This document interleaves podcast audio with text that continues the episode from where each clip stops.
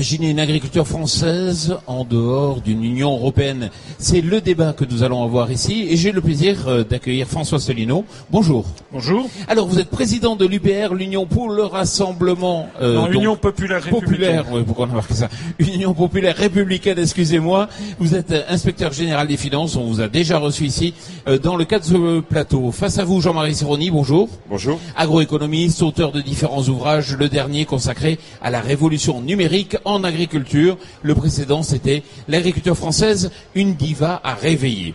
François Solino, vous êtes ce qu'on pourrait appeler un petit candidat. Est-ce qu'un petit candidat aujourd'hui peut avoir des parrainages pour aller justement euh, vers l'élection? Alors d'abord, euh, j'ai le plaisir de vous dire que j'ai suffisamment maintenant de parrainage pour. On n'a pas encore les 500 promesses, mais on en a suffisamment maintenant pour avoir bon espoir d'y parvenir. Donc je pense que lors du prochain salon de l'agriculture, je reviendrai cette fois-ci en tant que candidat officiel. Je en février prochain. Et deuxièmement, je, je ne suis pas d'accord avec ce que vous avez dit, si vous me le permettez. Je ne suis pas un petit candidat. Pour la Constitution française, il n'y a pas des petits et des grands candidats, il y a des candidats, c'est l'article 7 de la Constitution. Et moi, si vous me parlez des autres candidats que l'on voit, eh bien, moi, je ne suis pas, je pense que je suis le plus grand des candidats. En tout cas, si les autres sont plus grands que moi, c'est en corruption, en mensonge, en détournement de fonds. Euh, regardez, euh, regardez ce qu'on vous présente par ailleurs. Alors, la messe est dite. À partir de ce moment-là, moi, ce qui m'intéresse, c'est que vous ayez plus loin sur le phénomène des parrainages. Et quand je disais petits candidats, c'était quelque part pour porter la voix des candidats qui ne sont pas portés euh, par les partis, on va dire, majeurs.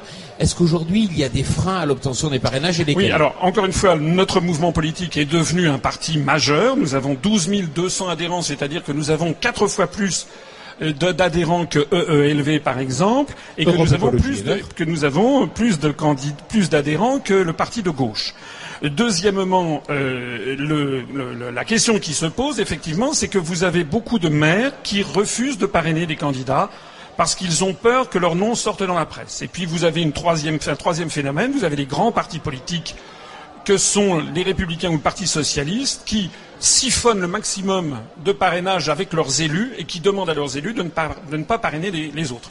Mais bon, la situation est tellement grave et les messages et les analyses que je fais depuis maintenant plus de neuf ans sont tellement validés par les événements que de plus en plus de maires nous connaissent. Je rappelle qu'aux élections régionales de l'année dernière, du 6 décembre, nous avons fait 1% des suffrages, pratiquement 200 000 électeurs, ça n'est pas rien et que nous sommes actuellement le mouvement en plus forte croissance de France. Alors ça tombe bien parce que vous savez, énormément de Français veulent voir des têtes nouvelles.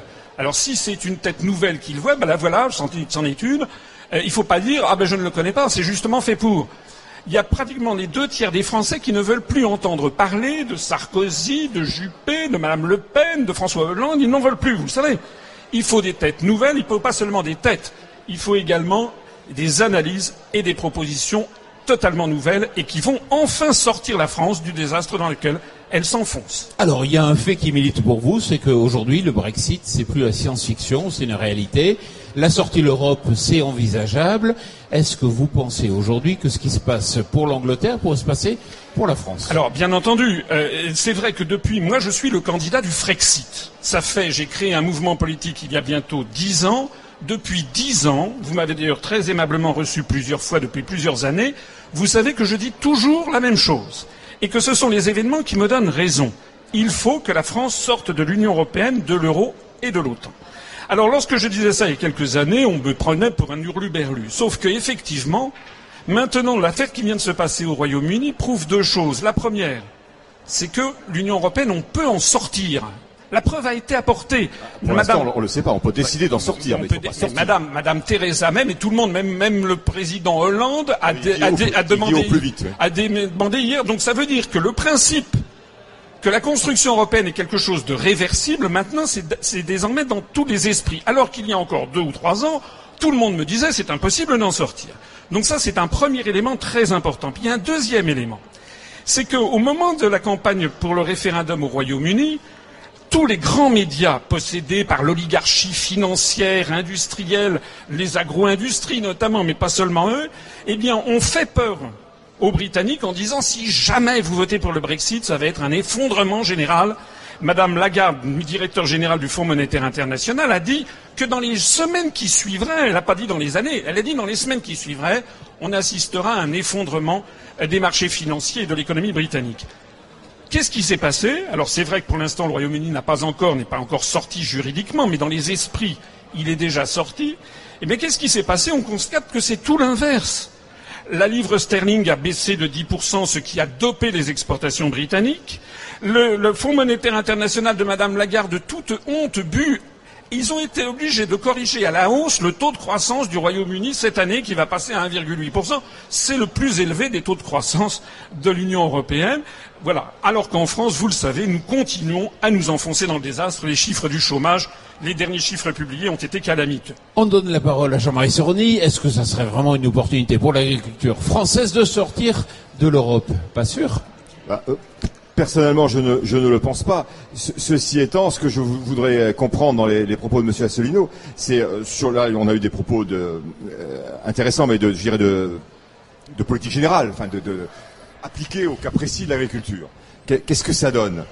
Et on ne peut pas euh, comparer l'agriculture française puissante et structurellement aujourd'hui exportatrice du Royaume-Uni, qui s'est toujours nourri historiquement du Commonwealth et, et aujourd'hui d'importation.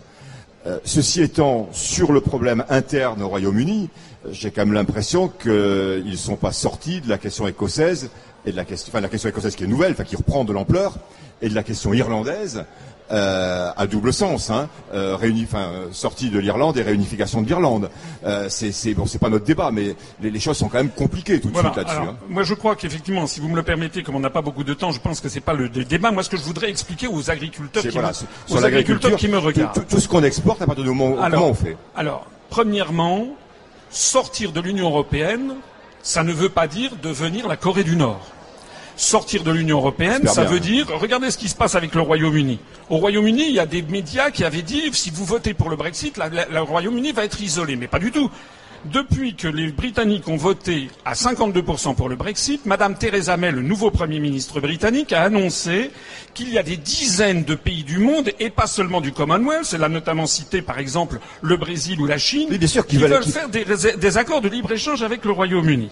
Donc c'est normal, c'est un pays importateur. donc ça n'a rien, donc ça n'a rien à voir. nous sommes un pays exportateur. Oui, nous sommes un pays exportateur, mais par exemple, nous exportons beaucoup de céréales vers les pays du, du Maghreb ou d'Afrique, notamment les pays du Maghreb. C'est un marché très porteur pour les céréales dans les années qui viennent. Ça n'a rien à voir avec l'Union européenne.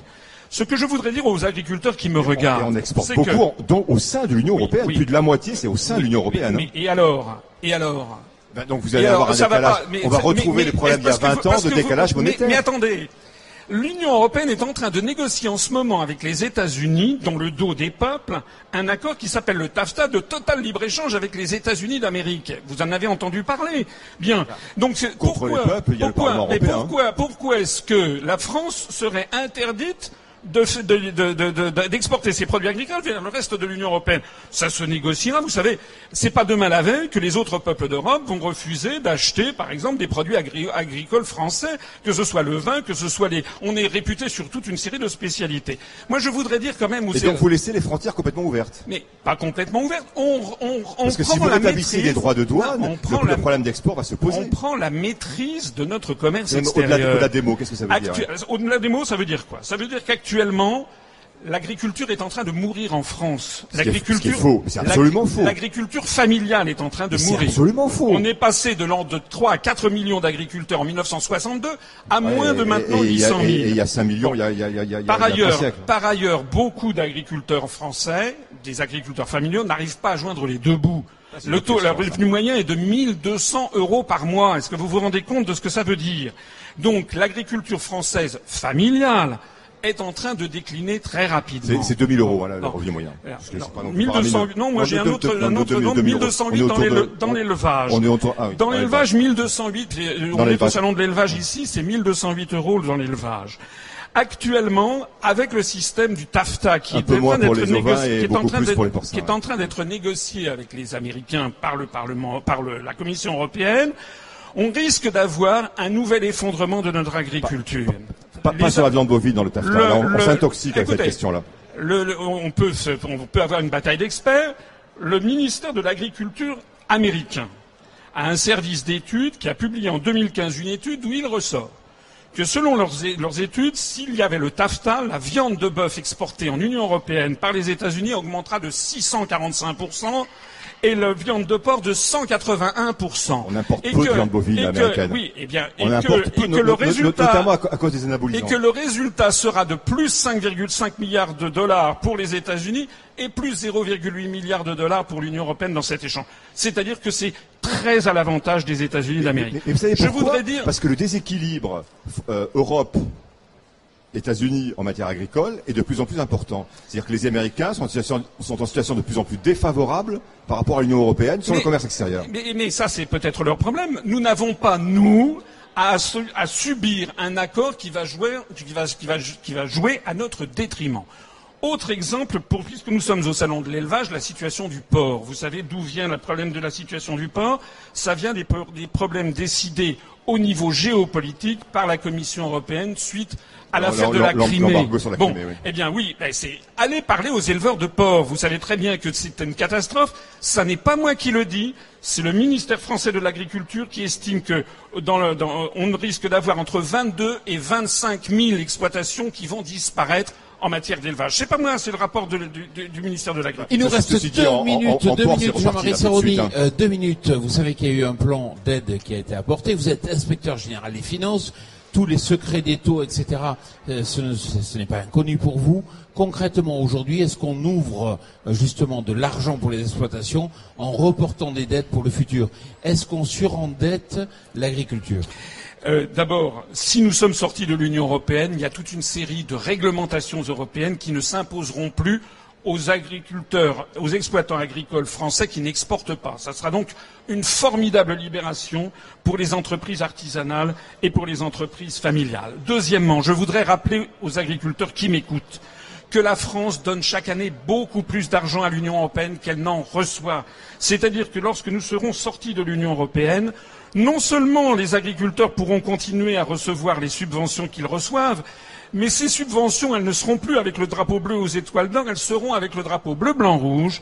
Et de surcroît, nous aurons environ 8 à 9 milliards d'euros supplémentaires à dépenser ou à économiser dans l'endettement public de la France. Et la réponse à ma question sur le surendettement, justement, le fait d'alimenter toujours avec toujours plus d'argent, toujours plus d'endettement? Eh bien justement, c'est ce que je viens de vous dire. Commençons déjà charité bien ordonnée commence par soi-même.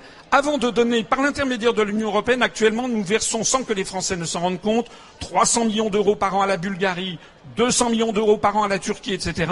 Commençons déjà par faire charité bien ordonnée par la France. La Turquie n'est pas en Europe, hein, je vous Non, la quand même, hein, au niveau de la, au niveau de la contribution européenne. Hein. La Turquie n'est pas dans l'Europe, mais elle, elle, bénéficie des fonds de mise à niveau pour entrer dans l'Union européenne parce que ce sont les Américains qui ont décidé que la Turquie entrerait dans l'Union européenne. Une phrase de synthèse sur le débat. Alors, la sortie de, de l'Europe agricole, de l'Europe, de la France Par rapport à cet argument, cet argument qu'on commence à entendre de plus en plus, euh, du, euh, du, de, de, dire on, on, contribue pour 20 et quelques milliards d'euros euh, Oui, c'est un, argument qui, c'est un argument qui est de plus en plus utilisé parce que c'est moi qui le dis depuis maintenant 9 ans et, et, un, certain nombre de, responsables on, on en récupère 13 ou 14, dont 9 ou 10, pour, une dizaine pour l'agriculture. Je pense, excusez-moi, mais ce n'est pas infamant à votre égard, mais c'est une comptabilité qui est exacte qui est un petit peu épicière, je ne dis pas que vous êtes un épicier, hein, qui est un petit peu épicière, euh, parce qu'il faut le, le, retraduire dans la, la globalité des échanges. Euh, ça, vous allez être d'accord avec moi, que c'est une vision très étroite des choses. Oui, mais... et, et, de dire, et là je m'adresse à l'inspecteur général des finances, de dire que ces 8 milliards d'euros, comme j'ai pu entendre ailleurs, ces 8 milliards d'euros supplémentaires iront à l'agriculture, c'est de la foutaise. Hein, ça sera votre conclusion, Jean-Marie Serroni, votre conclusion? Et moi, ma conclu La conclusion, c'est que, si je peux me permettre d'appeler les agriculteurs à se ressaisir, il y a une vie après l'Europe, il y a des nouveaux mouvements politiques qui se développent en France. Celui que je représente, upr.fr, allez, allez voir notre site. Nous sommes le deuxième site le plus visité de tous les partis politiques français. Et si j'avais un message d'espoir à donner aux Français, nous sommes là pour redresser la France. Nous ne voulons ni de l'Union européenne, ni du Front national. François Solino, merci beaucoup Jean-Marie Serroni, merci beaucoup. Voilà, merci à vous de nous avoir suivis en direct durant ces trois journées dans le cadre du sommet de l'élevage. C'est vrai qu'on a produit beaucoup de contenu, beaucoup d'émissions. On a reçu beaucoup euh, d'hommes politiques donc sur ce plateau. Merci à vous. Et puis on se retrouve donc sur tvagri.info. Merci.